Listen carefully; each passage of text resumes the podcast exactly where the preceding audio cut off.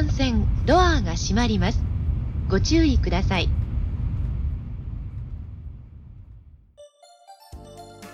Olá, eu de novo. E agora trazendo para vocês uma conversa sobre museu. Museu de vez em quando passa para a gente a impressão de uma coisa velha, né? Ou passava pelo menos. E há bastante tempo eu já não tenho mais essa impressão. Eu tenho tido a impressão de que o museu é uma coisa nova, é um lugar redescoberto, é um lugar que as próprias pessoas têm ido, e principalmente as escolas, com uma visão de futuro. Muita criança desenhando, museu com exposição dinâmica, e aqui não é diferente. Então aqui a gente viu alguns museus muito interessantes, museus que sem dúvida vale a pena conhecer se vocês vierem para cá ou se tiver qualquer exposição itinerante desses museus onde vocês estiverem. Talvez o primeiro museu seja o Museu Miraikan, que se chama especificamente Museu do Futuro. E ele fica numa parte bonita da cidade, relativamente distante, perto da água, que é ilha quase tudo é perto da água, a construção é muito bonita e isso é relativamente comum nos museus, né? A construção, a arquitetura já é parte da obra do tal do museu. Algumas exposições permanentes ficam lá e me chamou muitíssima atenção uma atividade que é de uh, comunicação científica.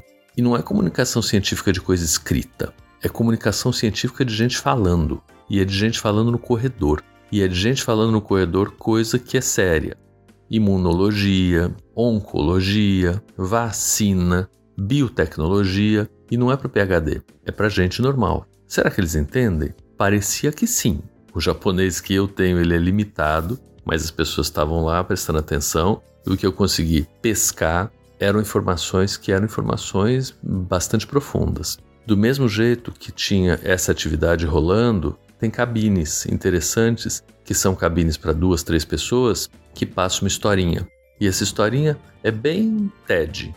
Então tem aí uma persona, só que essa persona em geral é real.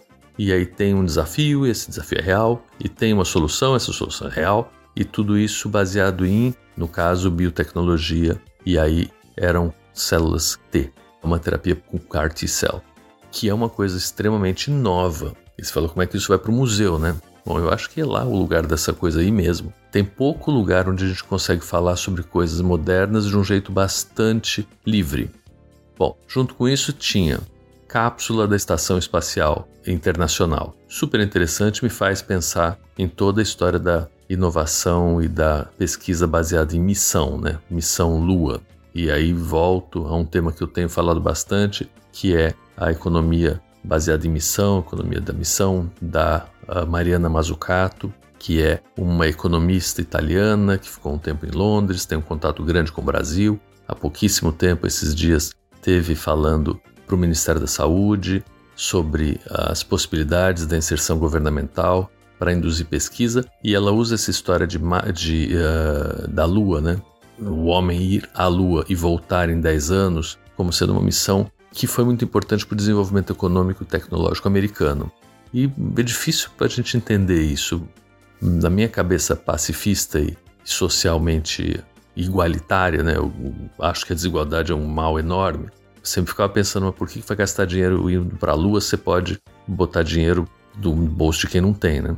E um pouco sim, é isso mesmo, eu acho. Mas um pouco quando você vê o desenvolvimento tecnológico que existiu a partir das comidas desidratadas, computador que teve que diminuir de tamanho, isolamento térmico, motores, respiração, todas, como é que você exercita, banheiro, você vê que, entre aspas, valeu a pena, que são coisas que ficaram e que se desenvolveram a partir disso. E isso dá para ter no museu como uma demonstração e as pessoas acabam pensando e se empoderando disso. Esse mesmo museu tem uma outra coisa que eu achei fantástica, que são as mensagens de vários prêmios Nobel para o futuro, para as próximas gerações. Quais são os desejos deles? E esse tem uma parede cheia desses desejos daí, bastante legal também. Segundo museu, que foi impressionante, é um museu a céu aberto que fica em Hakone. Hakone é uma cidade relativamente perto de Tóquio, uma hora e meia de trem-bala, e é onde tem esse um tal desse museu, um lago bonito, dá para ver o Monte Fuji. Uh, tem umas coisas que chamam onsen, que são os banhos públicos e públicos no sentido de entrar todo mundo junto. e você acaba entrando sem roupa, homem separado de mulher, e as águas são quentes e as pessoas respeitam bastante a privacidade uns dos outros lá. Mas antes de ir no onsen, o que a gente fez foi ir nesse museu a céu aberto, Open Air Museum. E que ele impressiona absurdamente porque tem obras monumentais de escultores fantásticos e um pavilhão inteiro do Picasso mostrando coisas que eu não tinha ideia que ele tinha feito, como vitrais, cerâmica, pintura óbvio, mas um artista multifacetado com toda uma visão de mundo muitíssimo diferente naquela época.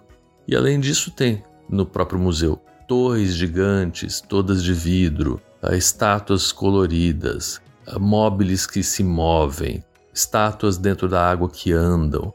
É um parque, tem, se eu não me engano, 120 esculturas muito grandes, muito bonitas, muitíssimo bem cuidadas, dentro do jardim japonês, e era para ficar lá meia hora, a gente acabou ficando duas horas. Então quase perdemos as outras atrações por conta do museu, e isso traz para mim o conceito de museu experiência, museu vivência, museu lembrança.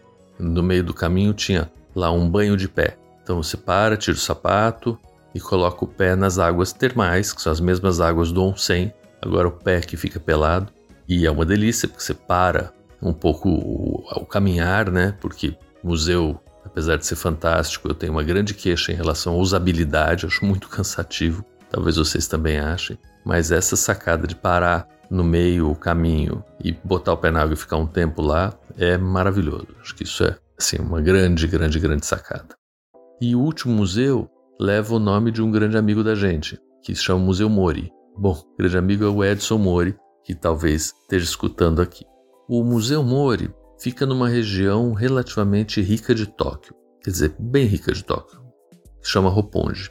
Especificamente fica dentro de um, uma iniciativa urbana que foi fazer uma cidade totalmente autônoma, inclusive do ponto de vista de sustentabilidade, dentro de uma cidade gigante enorme nos morros desse bairro.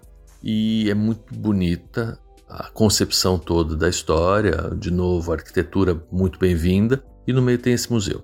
E lá o tema era matérias de escola como obras de arte, o que é genial no sentido de trazer de volta aquela história de que lugar de aprender não é necessariamente na sala de aula só, é aprender vendo gente genial tendo desenvolvido alguma coisa que não era óbvia. Por exemplo, um fotógrafo famoso com fotografias em preto e branco de formas geométricas e as fórmulas que descrevem essas formas geométricas, as mais complexas e as mais simples.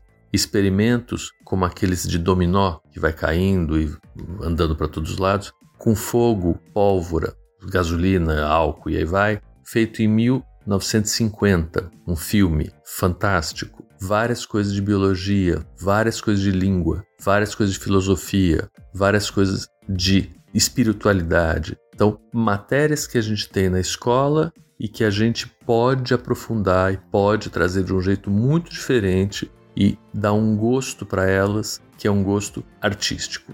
Eu acho que isso bate em vários lugares que me fazem muito sentido. Então, a arte em si é alguma coisa que desperta alguma coisa que a gente não entende muito dentro da gente, né? É um, é um sentimento só. Eu gosto, eu não gosto, eu acho legal, me sinto bem, me sinto mal. E se a gente acoplar isso ao ensino e alguma coisa um pouco mais cartesiana? Será que funciona? Pô, mas não é tão antagônico, Paulo? Pois, pois é, não é. Isso funciona e lá funciona muito bem. Círculos de cores. E aí a gente volta à oftalmologia e além desses círculos de cores que me lembrou, me lembraram muito os círculos de Airy, que tem a ver com um ponto não ser exatamente um ponto. Pela difração que a gente tem da luz, quando você chega bem pertinho da borda do ponto, ele não é preto, acaba preto e começa o branco. Tem um degradê. E o que um dos artistas fez foi fazer esse degradê a partir de um ponto muito luminoso, um monte de cores lindas, tudo projetado, muito, muito, muito bonito. E do lado disso tinha uma brincadeira de um outro artista que, segundo ele, era um campo visual. E eram quadrados de várias cores, onde você podia olhar para o meio do quadrado e iam acendendo as cores do resto dos quadrados, chamando a atenção que a gente não tem só a visão central, a gente olha pela periferia, a gente vê coisas que não estão óbvias na nossa frente. E é isso que eu queria chamar a vocês a pensarem nessa conversa de hoje. Grande abraço, até a próxima.